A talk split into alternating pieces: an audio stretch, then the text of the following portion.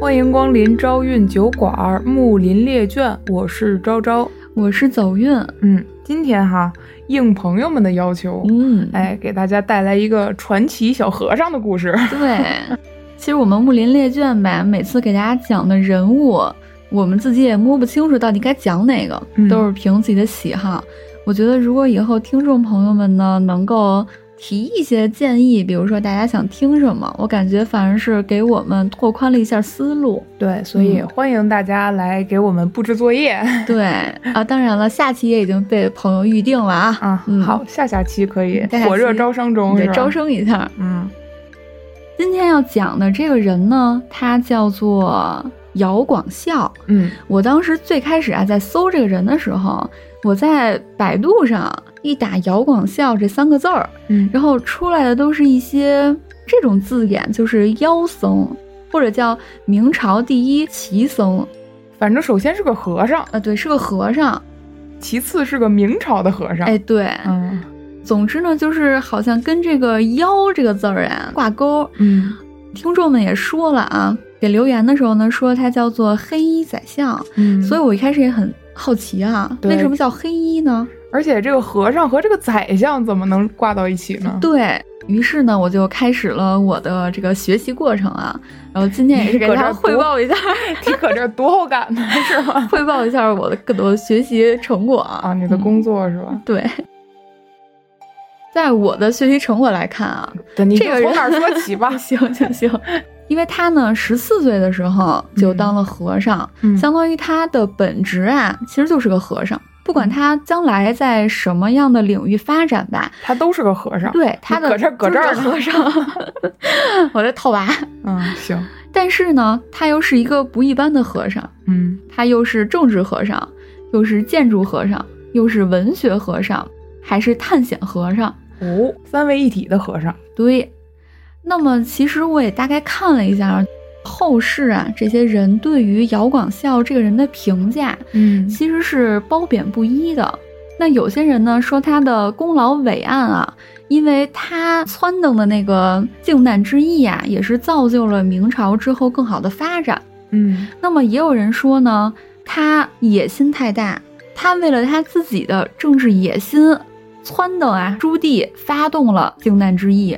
这一场战役啊，足足打了四年，啊也就是说，这四年里，多少无辜的百姓啊，因此受了不少的灾难，兴百姓苦，亡对百姓苦嘛。而且呢，也给明朝的经济肯定是造成损失了嘛。那嗯四年肯定民不聊生嘛。嗯所以呢，他在后世的评价，其实为什么你想为什么管他叫妖僧啊？就说明肯定是嗯、评价褒贬不一的。嗯但是啊，我我今天就不想去评判他这个人啊，到底咱该定义他是好还是不好。嗯，咱也没法定义他。哎，对，就是大家各自都有各自的看法嘛。我今天比较想聊的呢，就是他的妖路。嗯，就是我把他的妖理解为，就是他是一个特别有妖路的人。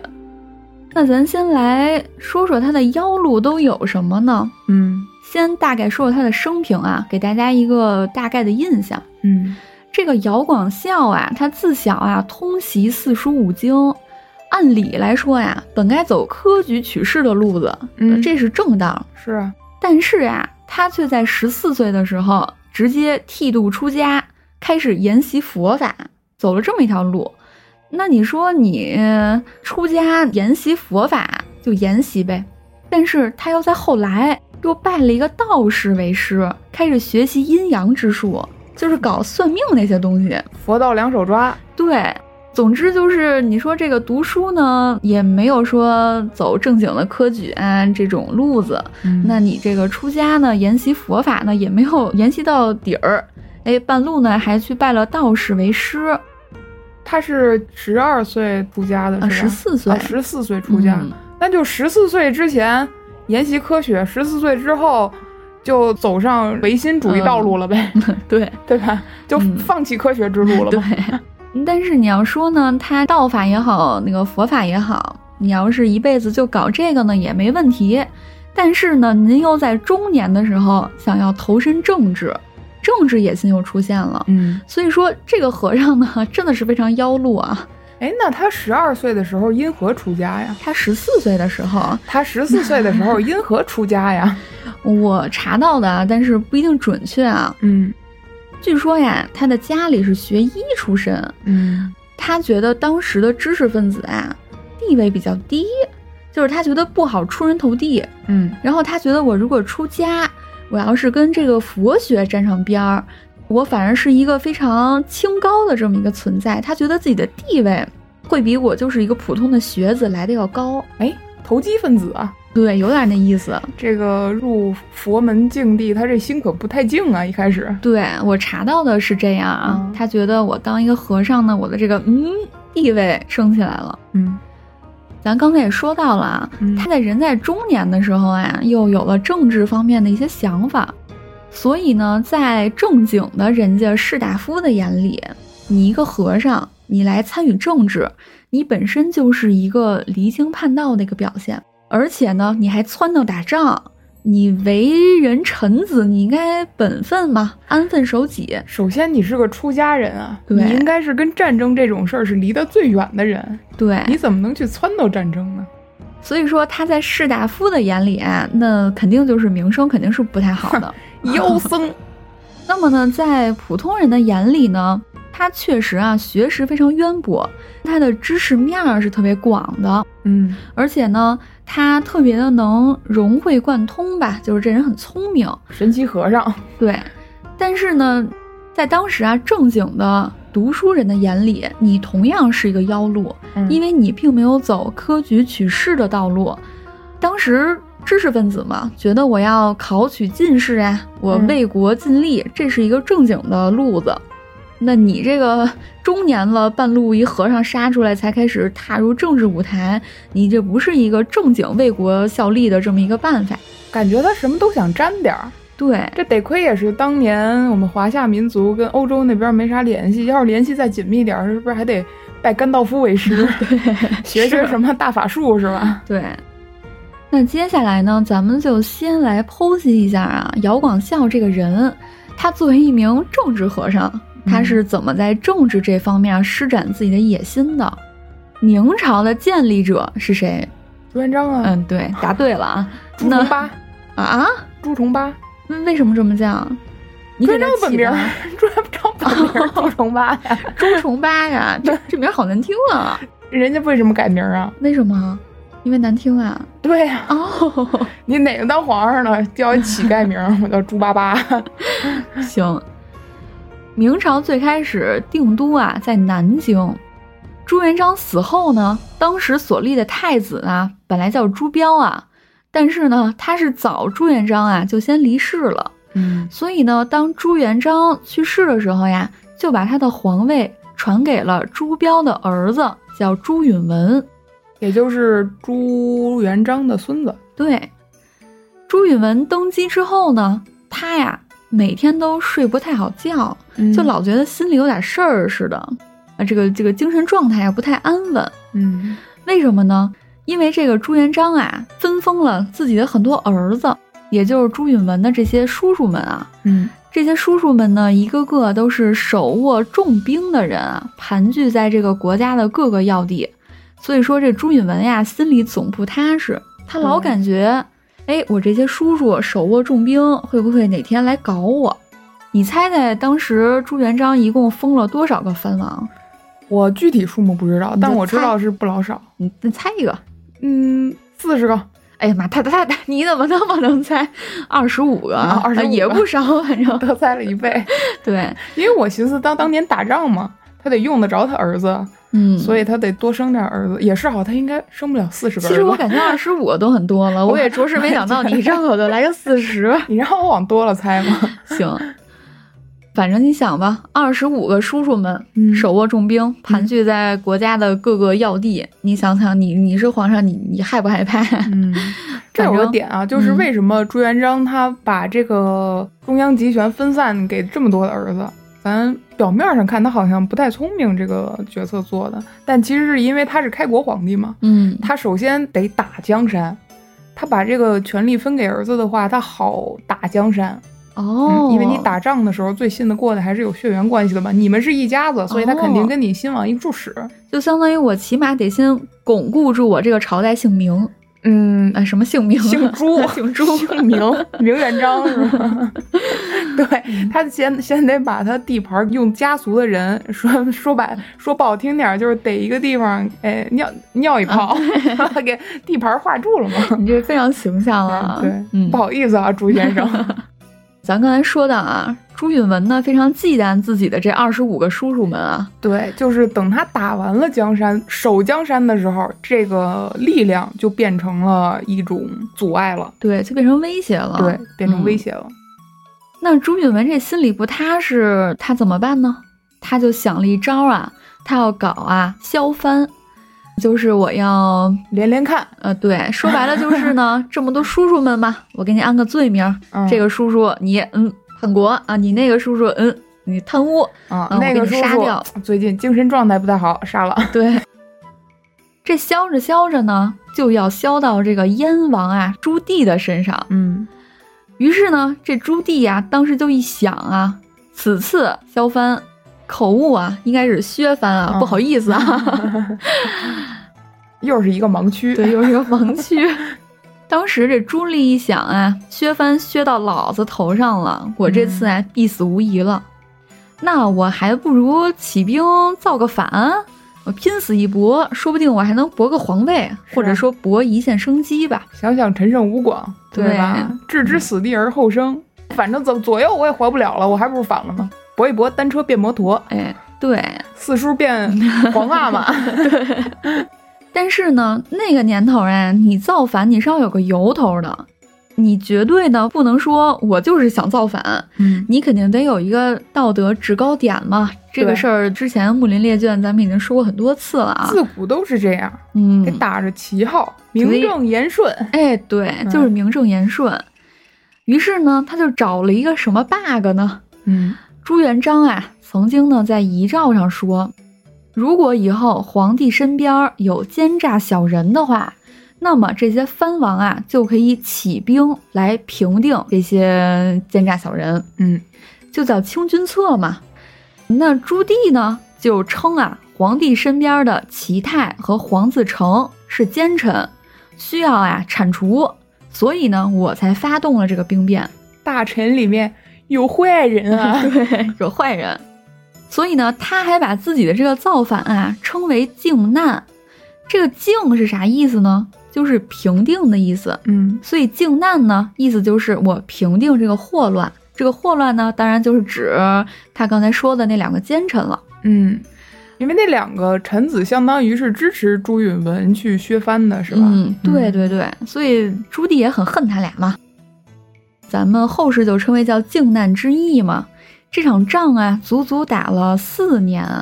明朝第一场内战嘛，打了这么久，应该可以说非常内耗了。嗯，估计朱允文跟应天府做的也不太舒坦。那肯定啊，那很难受了。嗯那么咱说这么多，那到底跟咱今儿的主角姚广孝到底有啥关系呢？ 嗯这个打了四年的靖难之役呀、就是由姚广孝全权策划的。哦，妖僧。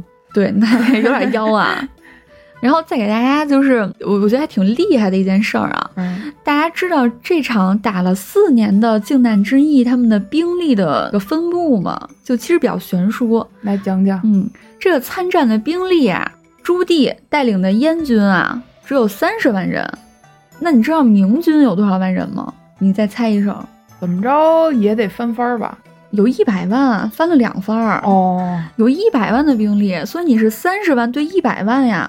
咱这个三十万的燕军最后还赢了，哦，真是以一敌三啊！对呀、可想而知，有了这个姚广孝的助力啊，当然不止他一个人助力啊，嗯但至少他是出了很多主意的。 嗯总之呢，有了咱这个 和尚的这把助攻呢，咱这场打了四年的仗还真就打赢了。姚广孝相当于军师，对，这儿就得说到一件事儿啊，朱棣呀，足足比这个姚广孝小了二十五岁，哦，所以说呢，在朱棣的这个眼里啊，姚广孝就相当于我是半个爸爸半个师傅那种感觉，我非常听他的话。 在朱允文的眼里是四叔的叔叔，对，叔叔的叔叔， 对大爷。姚广孝这个地位在朱棣心里很高的，嗯，基本上就是属于一个你说的话我就非常的听你的。他俩怎么认识的？ 哎，你可太说的太好了。怎么踩你尾巴上？ 那么这个姚广孝和朱棣是怎么相识的呢？我问一个你，这个顺着你的问题，你就这么开 心？咱们今天这个妖和尚呢，和咱们这个藩王啊朱棣是怎么相识的呢？在一三八二年的时候，马皇后呢去世了。嗯，马皇后是谁呢？就是朱元璋非常宠爱的一个发妻。跟老朱一起打天下的。对，嗯，这马皇后去世啊，是一件大事儿。对，那你这各地的藩王们呢，这都得来南京诵经来呀、你得为这个对吧？这去世了，得得祈祈福什么的。嗯，应天府还坐得下 吗？二十多个儿挤满子， 对于是呢，这朱元璋啊，就挑选高僧、随侍这些藩王，就是带着这些藩王一起诵经祈福嘛。当时朱元璋也是比较崇尚佛佛教的，是吧？哎，对，当时整个这个社会吧，都是对佛教还是比较信奉的。嗯，那么咱们今天所说的呀，姚广孝就作为一名学识渊博的高僧，被派到了朱棣身边随侍。哦嗯，，这也是二人的第一次见面儿，第一次相识。那么这一次呢，也是姚广孝啊，这个政治野心的初次显露。嗯，他见到这个朱棣之后呢，跟朱棣说的第一句话就是：“贫僧啊，我有一顶白帽子要送给您。”什么叫白帽子呢？ 嗯朱棣说：“我不要白的，我要绿的。那朱棣还挺贱。为什么是白帽子呢？因为呀、朱棣是藩王嘛，”嗯，你上白下王，这就是黄啊，就说明这姚广孝就是说，我看啊，哦你是块当皇帝的料儿。给你这玩了个文字解谜。哎，对，那这朱棣听完是心里一震啊，他一下就对这个快五十岁的和尚留下了非常深刻的印象。嗖呐，对呀、马萨卡，就这朱棣这心里就感觉，哎，你这什么意思呀？哎，你是不是猜到我心里的小火苗了？嗯使不得，使不得，我可没那么想，是你说的 哦。对，而据说呀，当时呢，在这个诵经祈福的这这些天里吧，嗯，朱棣呢就常常啊到姚广孝住的寺庙里啊，与他谈论天地，交谈甚欢啊。跟他一起念经是吗？嗯南无阿弥陀佛，嗯白帽子什么时啊候对给 我？对 对对对，就是这个。而后呢，诵经祈福完了呀，朱棣呢还要求啊，姚广孝，你呢能不能跟我呀回我的地盘儿，咱们回北平，哎，咱俩接着唠啊，嗯接着唠。哦，嗯那姚广孝也是北京那边的。姚广孝本来在南京当和尚，哦，然后呢，嗯、你这藩王，你诵经祈福诵半拉月得了吗？你也不能老成天跟都城待着呀。哦，就是朱棣该回去了。对，是朱吧棣该回去了。那朱棣回去呢，就把这姚广孝啊给带走了。哦，对他当时是燕王是吧？对，燕王就是北京嘛，就现在他在北京驻兵，北京大王。对，北京大王。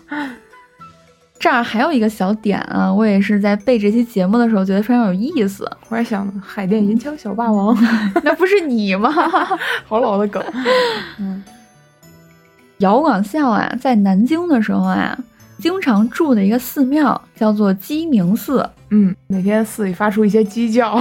那也挺睡不好的啊，那也。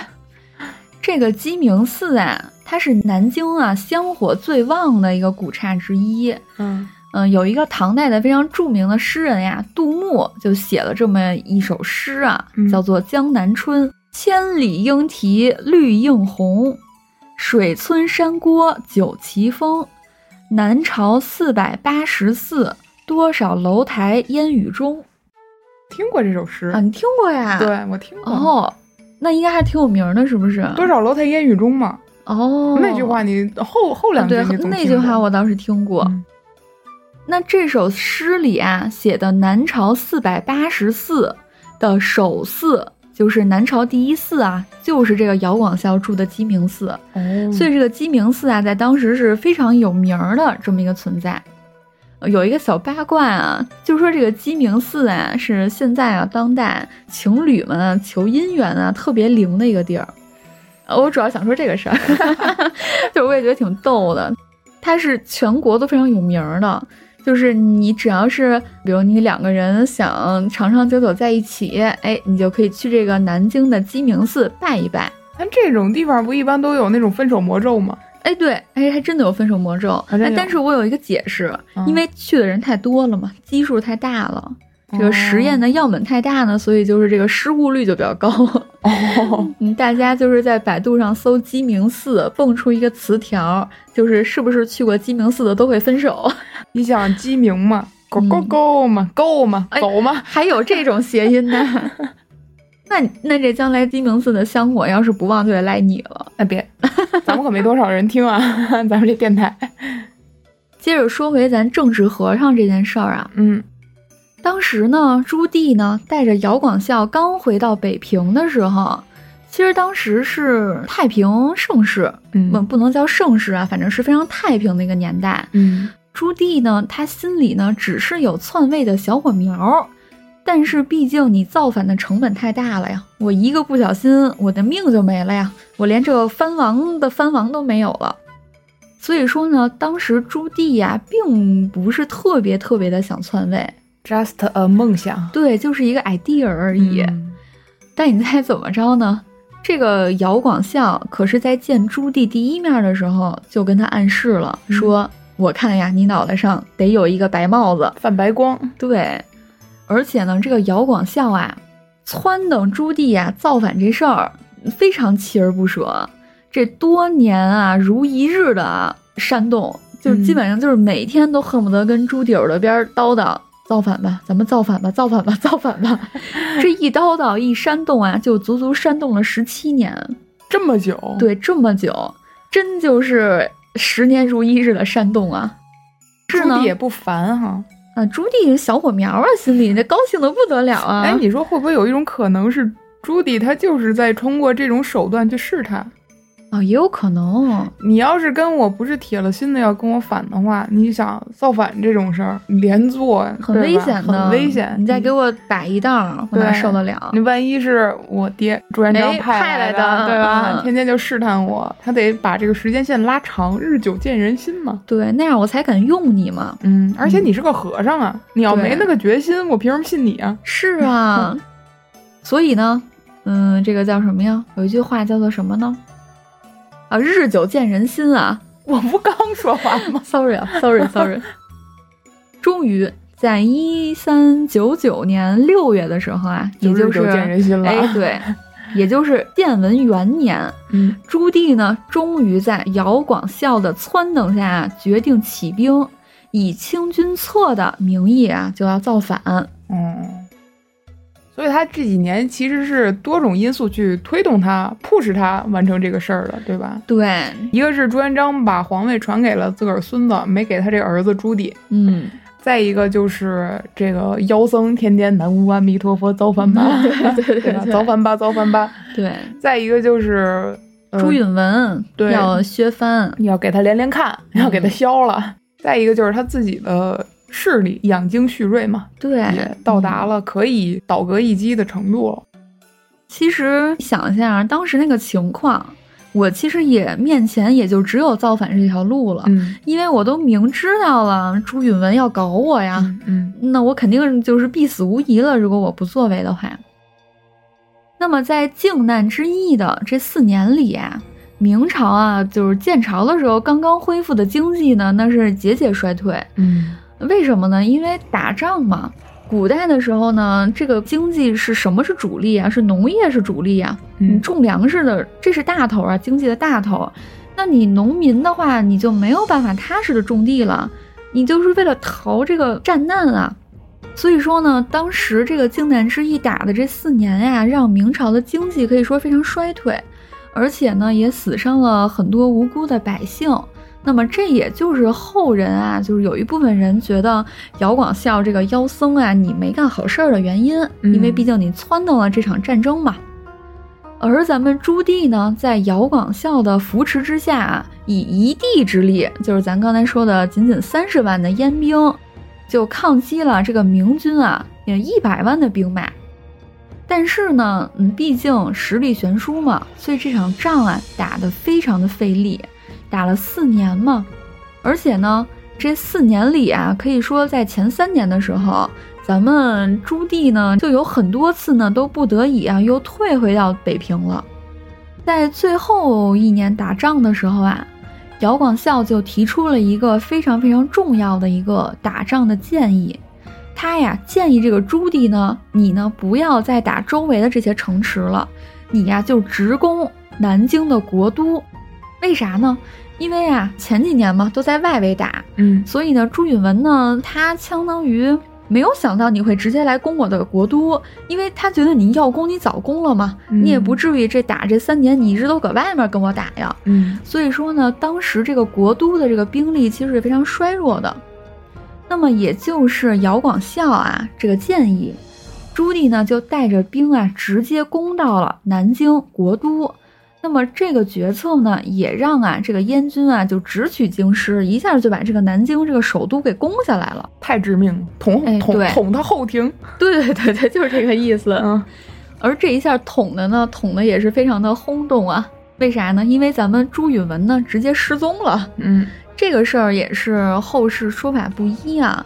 有的人呢说这个朱允炆呢可能死在了一场战火里，那也有人呢就说，那你可能就是隐世了。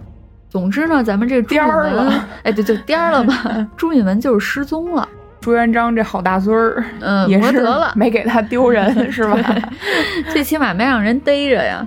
我怎么着你没逮着我？对，一四零二年的时候呢，朱棣呀就称了帝，视为呢明成祖。从此之后呢，不称姚广孝的大名儿了，我尊他为少师。嗯而且期间呢，他还劝过姚广孝呀还俗。哎，哦我赐你府邸呀，赐你美女呀，呃赐你金钱呀，你就别当和尚了，你还俗得了，别跟我装了，跟我一起享受享受这个盛世。摊牌吧你。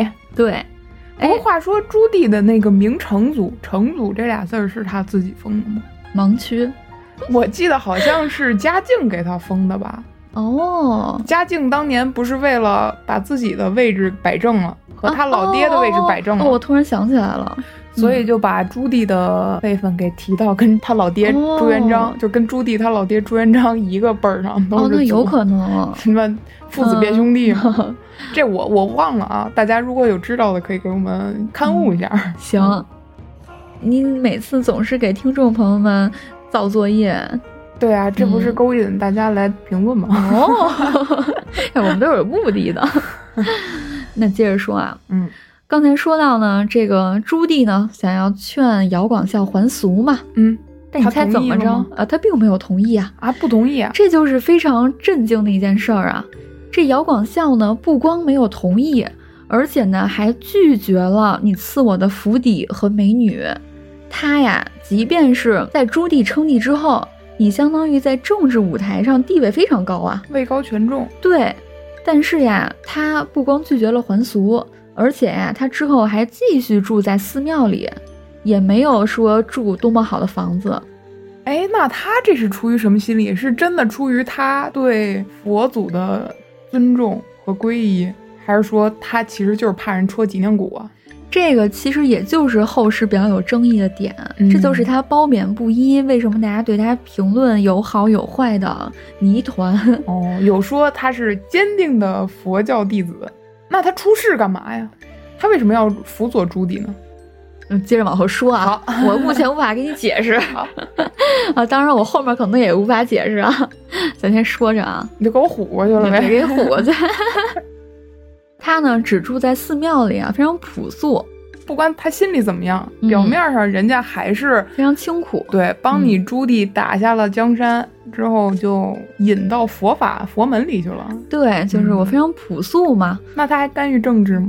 那当然干预了。啊，那还没放下呗， 还是对，归了啊但没人没家还上朝啊，人家还在朱棣身边儿这出主意呢，人家还，而且啊，他穿着也非常的朴素啊，嗯上朝啊就穿朝服，退朝呢就换回僧衣，呃哦呃而且他的僧衣啊还独爱黑色，哦啊，但由于他上朝的朝服也是深深色嘛，所以这是为什么后世才叫他黑袍宰相，对，就是因为他上朝的时候穿深色，退朝呢那个僧衣啊还是深色。哦不是因为他会魔法，呃，不是 不是不拿是，拿个法杖，然后还戴一个尖尖帽，你说这个房子我不要，美女我也不要，好衣好好吃呢我也都不要。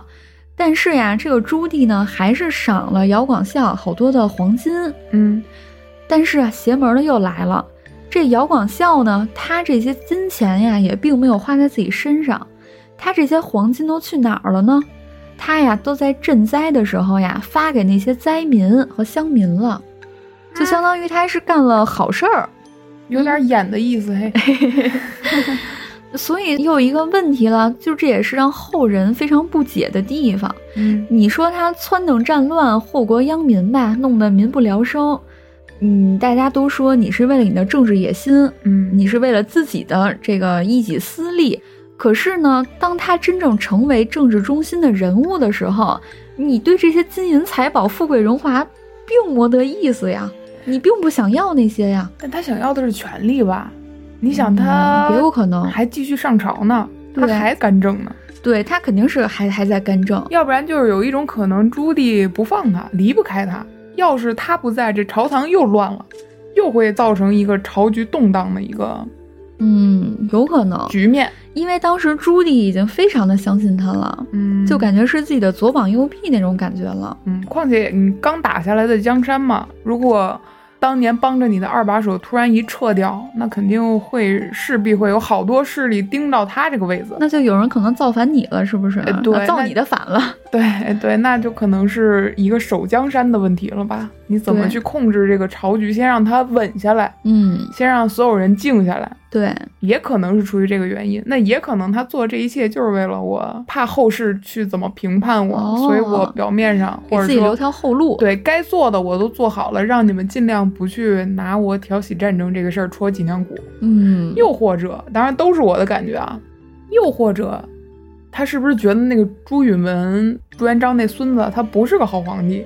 嗯，如果你要从一个特别宏观的角度来讲的话，当时不是中央集权嘛，国家大事都记在皇帝那一个人身上，爹突突一窝， 将熊熊一窝。你皇帝如果要是坏的话，这个朱元璋打下这个江山没稳多少年，百姓又要流离失所，又要经历朝局动荡，那还真让你说对了。是不是？朱允文确实是个熊包，嗯呃，也不能说人家是熊包 啊，就是政治能力确实差一点儿，反正他要是跟朱棣比的话，肯定朱棣要强一点吧？那我觉肯得。定的。嗯，所以他是不是觉得朱棣会更好？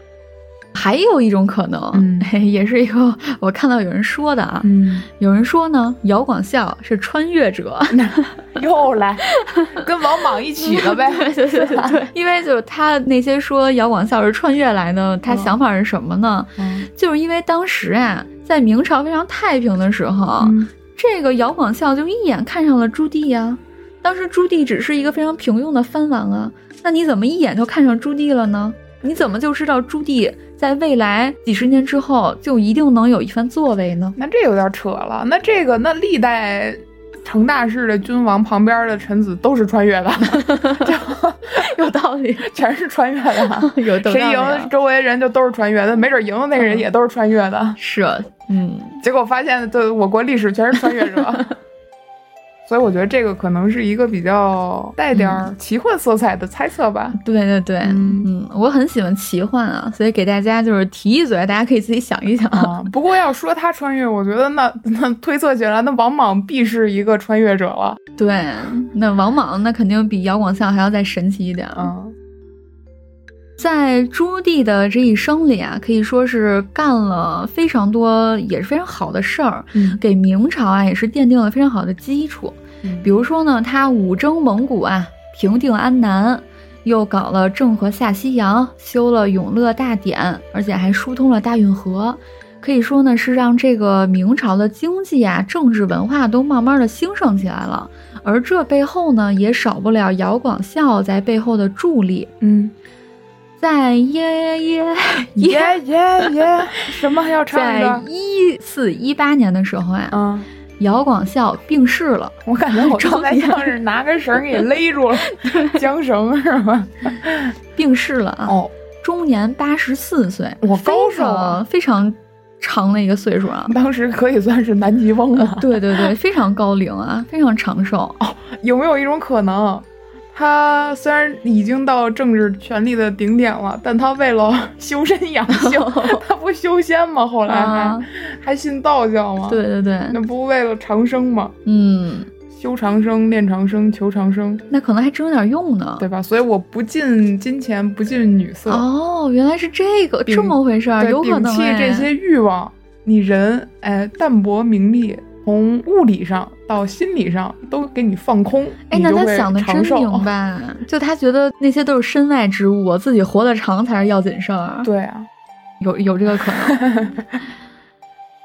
当这个姚广孝病逝之后啊，咱们这个成祖啊废朝两日，就相当于咱两天不上朝了，就为咱们这个姚广孝啊哀悼。朱棣就后台抱盒哭，对抱着 盒哭他不光抱着盒哭呀，他还给盒啊写了一个石碑，啊他呀亲笔写了“神道碑铭”。这个“神道碑”是个啥玩意儿呢？古代的时候呀，管那个就是墓前面儿不会有一个记载你生平的一个石碑吗？就管这个石碑， 记载你 的，行，这个石碑呢就叫做神道碑啊。嗯这个碑铭呢就是咱们朱棣亲笔写的，嗯这非常大的殊荣了啊。哦，对啊，皇上给你提的嘛，嗯，而且呢，还配享这个庙庭安葬，就是你要享这个太庙之礼，一般都是出生入死的这个武臣啊，才能配享这个太庙安葬。武将，呃，武将，嗯，而这个文臣啊，仅姚广孝一个人，所以说他嗯在文臣里啊，可以说是地位非常高的一个存在。嗯，你猜姚广孝的这个墓室在哪儿？在北京的某个地儿，我猜猜一吧手，啊，猜一手。嗯，海淀， 你就是海淀的，要是在海淀，你能不知道 吗？我没准还真不知道呢，昌平、再远一点儿，延庆、往南边儿远点儿，大兴、再远一点儿，内蒙 古、房山，房山，房山，在房。山啊， 对，它的这个哦木塔呢，位于房山。这我还真不知道。所以说，大家如果在北京的朋友们，如果听完这期感兴趣的话，可以来一个房山两日游啊，嗯看看它的这个木塔，你是房山旅游大使吗？ 因为你能够在房山呢看到朱棣亲笔题的那个石碑，现在还在呢。我感觉我现在要是有个电视画框的话，上面应该有那种云雾缭绕的山川，然后一一张图片儿慢慢飘啊过去，对对对，寺庙然后慢慢飘过去，什么欢迎您来房 山，旅游宣传大使。 嗯咱们这个政治和尚啊，就说到这儿啊。嗯接下来呢，来说这个和尚的第二个身份啊，当然是我自己给他起的啊，嗯叫做建筑和尚。嗯，为啥说是建筑和尚呢？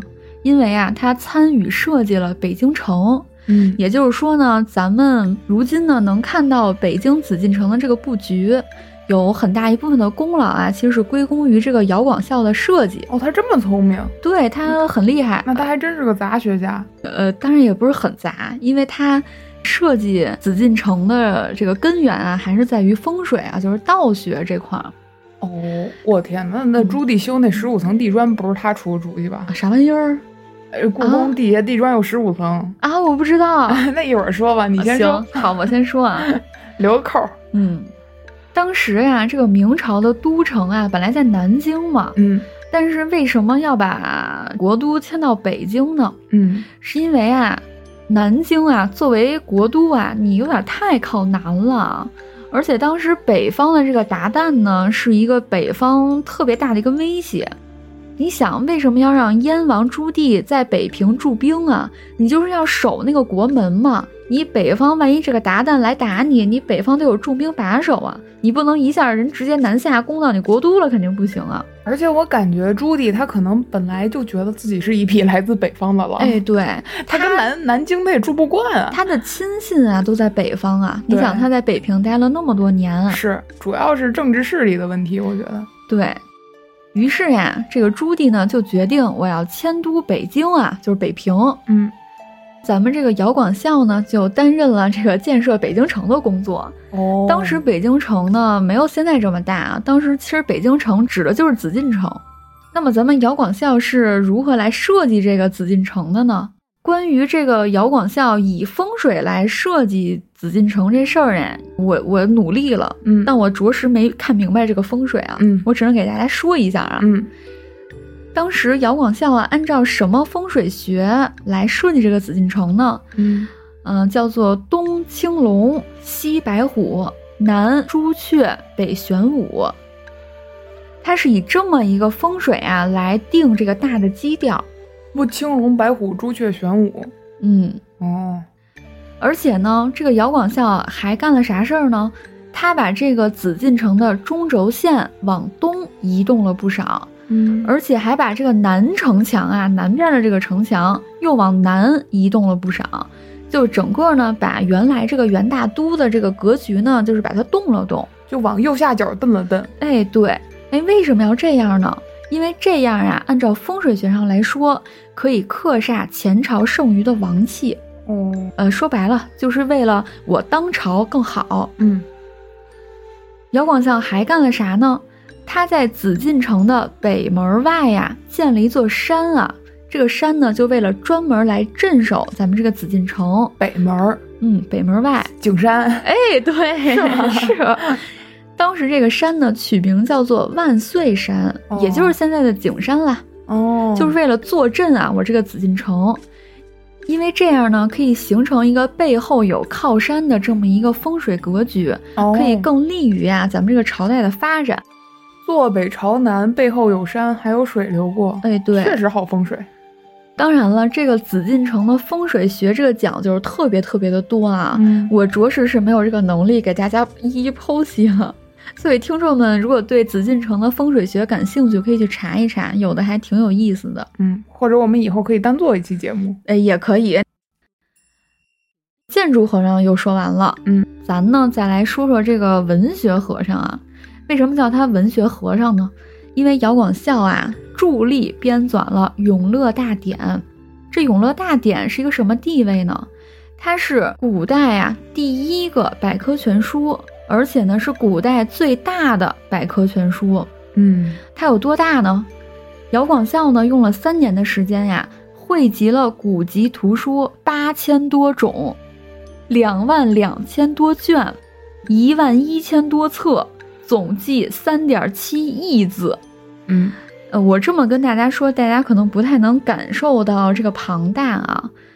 但是我们之前讲过纪晓岚啊、纪晓岚啊修的那个《四库全书》，对不对？嗯， 《四库全书》在大家的印象里可以说是非常非常非常浩大的一本书了。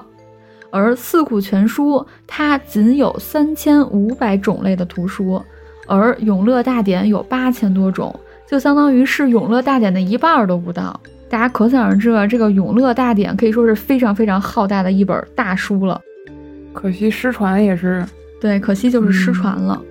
要是说只是助力这个修订呢，也并不足以说有那么大的功劳啊。就嗯我自我感觉啊，因为它的主编不止姚广孝一个人嘛，他他的还有编很他多编人他编到八十三岁他也编不完， 对。三点七亿字儿。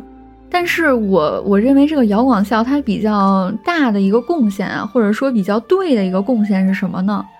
当时啊，很多的这个学者呀，他非常信奉程朱理学。当时啊，这个《永乐大典》其实第一版出来的时候，并没有这么庞大的规模，因为当时的主要的编纂的成员呢，认为非理学的书的门类我是不要放进来的，嗯就是你那不是正统，不是正流，我就爸喜欢你。 偏见嘛，对，陆王心学那些东西就边儿靠吧。哎，对，正是姚广孝呢，就是非常的坚定啊，他就是觉得你不是理学的也应该放进来，所以才有了如今这个《永乐大典》可以说这么全的一个类目。嗯所以我觉得这个真的是作为后世看来是非常大的一个贡献，嗯因为嗯，虽然说现在失传了吧，但是你要是万一当时都没把那些书归进来呢，那那岂不是后面很好多好几百年也看不着了吗？好像现在只有百分之四了吧？好像是百分之四，我忘了。嗯，而且我听说还是流传到各个国家。 对他那个书就跟碎了似的。 对。说完这个文学和尚呢，咱们嗯再来说最后一个啊，叫做探险和尚。嗯，为什么我要叫他探险和尚呢？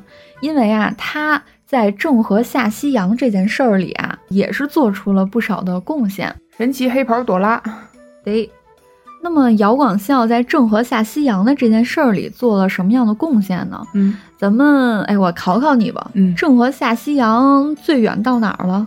欧洲，非洲。啊哦，没到欧洲吗？ 行了，我这我也不问你了。 你说吧。嗯，最远啊，到达了非洲的东海岸，哦，我查了一下，两种现查的。啊，对，现查 的，两种说法都有，有嗯一半儿以上说是没去过，一小半儿说是去到过，啊，嗯反正七下西洋嘛，对，嗯，也有谁可知能道了，啊，嗯，有可能不过他还把长颈鹿给带回来了，啊啊，真真的吗？ 对他去非洲的时候。就好像是故宫还是哪个博物院存了一张画儿，嗯，郑和下西洋，带了一只长颈鹿回来，应该是非洲吧。然后那个图你看哈，你就能看到特别玄幻的画面，就是中国画的那种画风，画一头长颈鹿。哦 它那个纹理和整个样子确实就是一只长颈鹿，很写实。当时叫麒麟，哦，那你叫想想麒麟，你像不像？嗯有脚有耳，然后那个脖子很长，对对吧？还有尾巴，嗯对吧？还有蹄子，四四四个蹄子，身上还有长得跟鳞片一样的花纹儿。嗯，那当时就叫麒 麟。那非常奇幻了，当时嗯大家谁也没见过。啊嗯哎，说回来啊，嗯说说这个姚广孝呢，在郑和下西洋，哎，这段故事当中，他又做了什么事儿呢？嗯首先呀、姚广孝啊，是全权助力了郑和呀、成为下西洋的统帅。 哦，因为呢，这下西洋啊要带走三万的人马呀，所以朱棣呢他是非常慎重这个统帅的人选。嗯而当时呢，具备这个西洋统帅资格的，并非郑和一个人，而且呢，郑和在这些人选当中也并不是十分优秀的一个存在。嗯这儿有一小插曲，咱们说说这个郑和的身世啊。嗯郑和呀，他最早呢是朱元璋作为礼物啊赐给朱棣的，嗯所以，相当于在疑心重重的这个朱棣心里呢，郑和呢极有可能呢是朱元璋派过来的间谍，哦，因为他是朱元璋送给他的嘛。嗯所以，这个郑和他的这个出身啊，其实在朱棣的心里就不是一个非常信任的存在。嗯当这个朱棣呢犹豫不决的时候，当时的相面大师袁中彻说：“郑和呀，姿貌才智在内侍当中没有人可与之相比，为人气度呢更无人可望其项背。臣察其气色，诚可信也。”说这话的这个人呢，叫做相面大师啊，我也不知道为什么叫相面大师。眼神儿应该挺好 的，比较有定力。这个相面大师啊，正是姚广孝的好友。嗯那朱棣呢，是一个非常聪明的人，他知道啊，这个相面大师既然能如此的推举这个郑和，嗯说明这个背后呀，肯定是有姚广孝的意思在。哦，所以呢，这也是让朱棣呢能够去信任郑和，让郑和去当这个统帅的原因。其实背后的推手还是姚广孝，对，其实背后就是姚广孝不止这件事儿。对哦，还有呢，这个姚广孝呢，他的一些举动呀，还促进了郑和七下西洋的这个七下。嗯嗯、为什么这么说呢？因为呢，下西洋这件事儿啊，是一个耗财耗力都非常大的这么一个项目，可以说是一个国家级耗钱项目了。嗯你但凡下这么一次，你且别说七次了，你下个一两回，那朱棣心里就能明白了，你这事儿啊挺烧钱的。嗯而且你一时半会儿还回不来，嗯我也不知道你能不能回来，相当于是一个比较无底洞的一个投资嘛。嗯在一开始啊，一下西洋的时候，按照明史里的说法啊，说是为了要寻找朱允文，嗯、嗯，当然我我不太相信这个啊， 寻找朱允文， 感觉朱允文像个什么瑞兽 一样，寻嗯在走进那个科学，寻找朱允文。对对对对对，嗯反正我我不太相信啊。嗯但是明史里是这么说的，说一开始呢是为了寻找朱允文，所以才下的西洋 太啊。扯了， 朱允文飘哪儿也不能飘到西洋里 去。朱允文打不过他叔四叔，就跑非洲去 当酋长，那有点太远了，忒远了，嗯那语言也不通 啊。去去欧洲找朱允文。 嗯，呃，当然了，这个每次下西洋的这个目的呢都不一样嘛。啊还有说找那个长生不老药的啊， 哎，你说然他后会不会觉得，就是这朱棣觉得他这大侄儿死了， 去西方极乐世界了，他给他蹬回来，就一直一直往西方开，一直往西方 开。突然扣到痛痒的歌了，你这。呃，总之呢，在下了那么一两回之后呀，这个朱棣就觉得呀，这事儿着实有点烧钱，而且呢，那朱允文也没找着嘛，对吧？为他这一个朱允文也不值当的，对于是呢，这个朱棣啊，他其实就是不想勾岸了。嗯那咱这时候想想啊，如果说这个下西洋下了一两回，咱就不继续了，那嗯其实也没有后来七下西洋这么回事儿了嘛。嗯那么这是什么才能让朱棣决定我要连着下那么多回呢？嗯一直下到七回呢？背后啊也是姚广孝呢做了一个推手，在第三次下西洋的过程当中，下西洋的人员当中呢就多了一个人儿，你猜这人是谁？姚广孝哎，对他亲自上阵，对，他当时都多大岁数了？啊得七八十岁了那，跟床上， 那跟船上不吐啊， 身体倍儿棒啊，感觉身体也是挺好。跟那儿打坐是吧？这姚广孝啊，第三次下西洋就跟着去了。那后世来看啊，这个姚广孝为什么一把年纪了要跟着下西洋呢？很有可能呢，就是朱棣哎，希望派这个姚广孝呢，哎去探测一下，你呢跟着去，你看看到底咱值不值得呀下这么一趟。嗯当然了，也不排除呢，姚广孝自己自荐啊，说我想跟着去一趟，我想哎，帮您看看探探路嘛。而这一次亲下西洋呢，姚广孝就给朱棣带回来了很多非常有用的信息。嗯，哎，大大概意思呢，就是告诉这个朱棣，哎，咱这趟去的值，咱还得啊接着下。于是呀，才得以让之后的几次下西洋能够延续下去。所以说呢，咱们如今的郑和七下西洋这个七次，嗯，也是得感谢啊，姚广孝一把年纪了，还跟着出去跑了一趟，哎，跟朱棣说这事儿可干。我倒觉得有啥可谢的。七下西洋，它有什么实质性的那个，包括是政治也好，包括是经济也好，那没有给这个大明朝带来任何实质上的收获呀。呃，哎，但我还觉得啊，它相当于促进了一个中外的交流啊。你有这个物品的互换嘛？你到后几次的时候，你每次下西洋，其实它是从北京带着东西走 的，那换就换七次，它也没嗯打通商路， 呃，对，也没打通商路。就拉回来几船算几船。呃，对，你一下投过去，那么劳民伤财，对吧？那么多水手、士兵、哦老百姓，是是是再加上国还力死，了不少的对人，呢。死那么多人，郑和辛辛苦苦，好家伙，一趟一趟跟你这儿运运宝贝、运新鲜嗯玩意这儿，倒给你，是啊这不给你逗乐儿然呢后吗？要是从比较大局来看，确实是没有给经济带来特别大的一个进展。当然我也可能不了解，啊，我就觉得七下西洋它不像丝绸之路。你要是丝绸之路，你打通了和这个西域的贸易，嗯，这是绝对对国家是一个大好事儿，对对吧？因为在明朝的时候，哎呀，说白了吧，就是我们在清末的时候，嗯为什么会受别人的降维打击？嗯，我觉得就是因为从明清这两个朝代开始，我们闭塞就嘛对非常闭塞。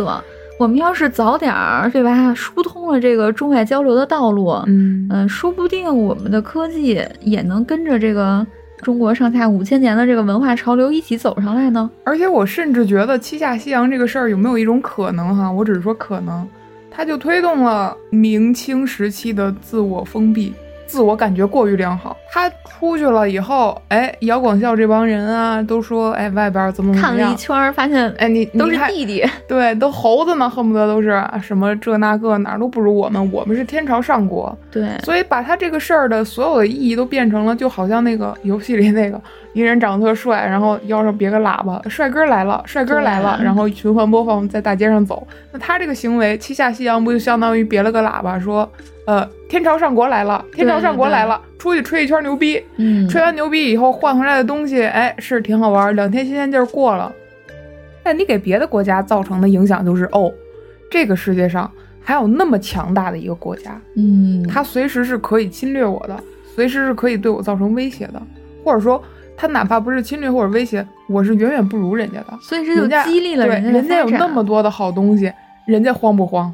但你一看啊，你们都是弟弟，你们都就不如我，那你肯定就闭关锁国了。你也不嗯打通海上贸易，你要你也不发展天文学，对吧？ 你要是把地球这点事儿弄明白了，你七下西洋也是有很大意义的。嗯那你又没打通贸易，经济也没上来，你政治上面的因素，说实话，你宣扬国威这东西太面虚子了工，程，就对，是太虚了。嗯你要说我通过这个探索哈，就跟大航海时代似的，我郑和大航海给你带过来这么多，嗯、地理上面的知识，对吧？你对这个地球整个星球的了解，相当于是对科学上的一些对，哪怕你是伸出去手，你去继续扩张你的领土，嗯这是不是也是对？当然，咱不批不说这个事儿本身好坏啊，它对你的国家的当时的国家来说，是不是也可能是一件好事儿？嗯但是反正，所所以我对七下西洋这个事儿本身啊，持中立的态度。哦。嗯 也行啊，嗯听众朋友们也可以再发表一波啊。嗯嗯，包括刚才说的《永乐大典》嘛，其实这书失传，就是因为你编了这么大部头的一本书，说白了就是给呃姚广孝，或者是我不知道姚广孝有没有自己的私心哈，觉得毕竟你想他当时在那个位置嘛，他会忌惮一个自己会不会让朱棣心里有点儿哎这个功高盖主的这个意思，我就会看你不顺眼，就跟当年的蓝玉一样嘛，所以他就得去拍一拍朱棣吧。嗯我猜的啊，这个都是我猜测的，所以他搞七下西洋这个事儿，这个事儿归根结底不就是姚广孝通过这个事儿来拍了一通最漂亮的马屁吗？嗯我觉得明朝最漂亮的一记马屁就是对， 就是姚广孝弄西洋，给你弄那么多好玩意儿，还给你弄上了心理上的优越感。 嗯之后呢，又给你弄这个《永乐大典》，对不对？《永乐大典》修完了以后，其实说实话，这个书部头太大了，流通上它必然是一个困难。它又没有流通，它只是说，哎，我把这些宝贝都给你收录到一本大百科全书里，让你瞅，哎，让你觉得我们国家有这么灿烂的文明啊什么的，让你一个人开心，让你羡 慕。对，嗯然后呢，你像那姚广孝，他如果有那么多的金钱哈，哪怕我掷重金把这个永乐大典给分部头，然后去推广到全国，那可能到现在也不会说只留下百分之四嗯的产业。对，所以我感觉姚广孝他后期干的很多事儿，可能就是为了保自己的命吧， 我是这么猜的啊哈。那他保命成功了。包括他不要美女，不要金钱，啥都不要，回寺庙里住。他不就是想宣扬一个态度吗？就是我当我的和尚，嗯 你别想杀我，我不想，我不想图你的皇位， 哦是不是有点这个意思？哦，就是摆正自己的态度，就对啊亮明自己的这个态度是吧？对对对，就从一开始我也亮明态度，我跟你念叨了十七年的造反，到最后嗯你想我这个人的决心和我这个人的行动力，你也看见了，这么好用的一把手，那你肯定会忌惮。对你朱棣能不能有其他想法吗？因为朱棣这个人本身疑心就比较大。对，确实，这个就说到咱们刚才我留那扣儿哈，那故宫那个事儿，故宫的地砖儿有十五层，就是它一层一层的铺，铺满十五层，然后它那个砖啊。故宫一块地砖，据说能拍到四十万块钱哦一块地砖。你想想那里边有多少地砖？嗯十五层，而且它这个十五层不是说码的整整齐齐的，一样的，一层一层码，它是斜着那么码一层，竖着那么码一层，横着那么码一层。为啥呢？因为朱棣怕别人挖地道，挖到他故宫里。 哦他这心思这这你想想太深了。对，他是多有疑心的一个人啊。包括一开始姚广孝跟他念叨了十七年，他才去。当然，可能有野史的成分啊，但是当时他肯定不是说，哎，我听你的话，你说要送我白帽子。当然，这个白帽子这个事儿也有可能是野史这一句话哈。但总之，他当时不是说姚广孝，我帮你，老哥儿咱反吧，他就反的。嗯，他是一再确 认了姚广孝的这个纯洁度、嗯，可用度，才会去跟这个人说白了就是合作嘛，对，搞事情嘛。嗯所以他本身是一个疑心很重的人。嗯，你想姚广孝他能不保住自己的狗命吗？你还真是啊，嗯而且说到故宫的地砖啊，你知道故宫那个地砖一块儿能卖那么贵，除了它本身是身为故宫的地砖，还有一个就是那个砖的材质确实是好，啊，是吗？一等一的好，散水性啊，包括各方面这个冬暖夏凉、保温，然后透气的程度都特别好的。它那个土都不一样，就那个烧那个砖，而且烧那个砖是那个砖的对温度和土质的，还有对烧窖的这个。呃，要求是特别高的，很可能你那一窖的砖啊，你差个那么两三度，就一窖的砖就废了。所以当时那个砖啊，它光烧那么多块儿，它就花费了很大的人力成本哦和物力成本。而且当时就因为这个砖太金贵了，所以据说哈，当时朱棣命那些官员去烧这些砖的时候，那肯定那么多砖不能不可能一个地儿烧出来嘛。他去下发这些 brief、下发指标的时候，那些官员都要把这个每个砖上面刻上自己的名儿，哦，看谁弄得不好就能逮着你，哎，对，每块砖上都要写这块砖从哪儿负责的谁人，谁什么谁负责 吗？是是是，所以每块砖我都要能找到这个问责的人，嗯，可见那个砖有多金贵嘛。当然，也有一个小小的点哈，就是这个砖铺完了以后，确实故宫里边儿，你看那些剧里边儿演的啊，包括你现在去夏天啊、冬天啊去故宫，尤其是夏天，你会感觉故宫里边儿并不热，嗯，因为它那对个砖是就是冬天能保温，夏天能散凉。哦，原来是我一直以为是因为里面死了太多人，所以阴 森森的。咱就从咱暂且从科学的角度讲，嗯它那个砖啊，夏天是冰凉冰凉的，而且当时故宫里夏天吃的水果都是放到那个地上，用那个地砖给冰一下的。嗯，嗯，所以说你想朱棣这老小 子多会享受，嗯是多吧会享受呢。嗯还有一个小点哈，就是老朱朱元璋为什么他立自己的儿子立他孙子呢？哎，对，这个也是我比较好奇的，哎是不是比较好奇？而且他有那么多儿子，啊、咱刚才有没有交代啊？就是朱元璋他有那么多的儿子，朱棣是他第四个儿子，他的太子是朱标嘛，他跟马皇后的算是马皇后的养子吧。然后朱标的儿子是朱允文，咱这个逃到非洲去的朱允文，对吧？啊、所以算过来，朱允文是侄子嘛。嗯，至于为什么老朱不立儿子立孙子这个事儿，因为当年朱标当了二十年的太子，因为那个马皇后的位置摆在那儿嘛，他跟老朱朱元璋是真的是白手起家，一路苦过来的。而且马皇后这个人也是一个很有智慧的女性，她会在重点时期给老朱出谋划策嘛，也是很有头脑的一个女性，很有智慧。所以朱标的位子基本上是没有人可以撼动的。嗯，而且他当了那么多年的太子，手底下这些臣子集团肯定会簇拥着他。对，他的太子的地位这么稳的话，势必会造成这个中央集权的根会往太子这边伸。嗯，深挖过去，如果老朱刚，嗯、咱还是那个打天下和守天下的理论嘛。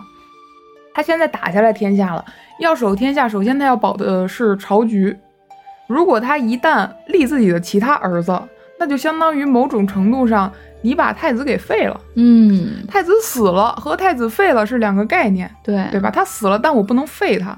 为什么不能废他？因为一旦废了，他背后的那些巩固了二十年的集团就不干了，一定会不干，对吧？那些位子本来该坐的人，他一定是不稳的。那你那可朝局不一定会动嗯我摇。爆了二十多年的大白菜，对啊落疤了， 是啊你给我换一萝 卜了，那哪行啊？所以啊，朱元璋又是为了稳定朝局，所以他立他的孙子，因为孙子传承上来续，反正朱标他不管怎么着，按老朱的想法来说，朱元璋的想法来说，朱标他死不死，他之后也是他孙子哎朱允，文，对，所以他这个围绕在朱标周围的这些政治集团势力，他肯定也是对，朱允文会忠心的，对，对朱允文是一样的。说白了，朱允文和朱标这两个主子对他们来说是一样的。嗯，所以你去立朱允文的话，这个政治集团不会乱，哦，原来是这样，嗯嗯，就是有有这种说法哈。当然也有其他的说法，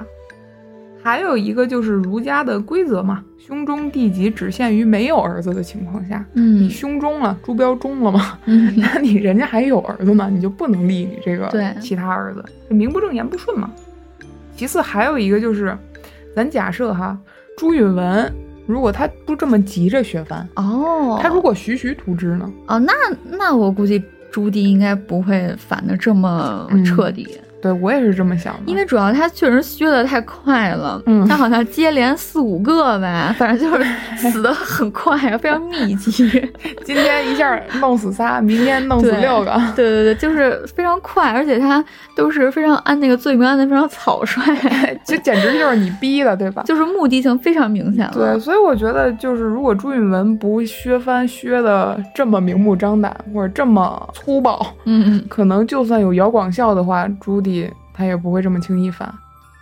姚广孝这个人啊，确实是很传奇的一个 对，老和尚。嗯，至于他到底最后是为了自己狗命嗯苟住，还是真的说我就是淡泊名利，我就是为了天下苍生给你们嗯选出一位更好皇帝，嗯还是说呢，我就是为了怕后世骂我，嗯，我就是一边儿想着权力，一边儿又被怕挨骂，嗯 所以我做这个事儿。你就苟住嗯，这个就是大家见仁见智了。嗯，嗯，大家的理解也可以跟我们一起友好的交流一下。对，那我们今天就先到这儿。嗯如果好，大家有什么其他想听的人物，也欢迎随时和我们来留言。嗯，哎，我们都会尽量满足大家。呃一定会满足大家，啊你别不满足就跟大家说， 在 哪天大家留一幕这面券，让你讲讲李 走运。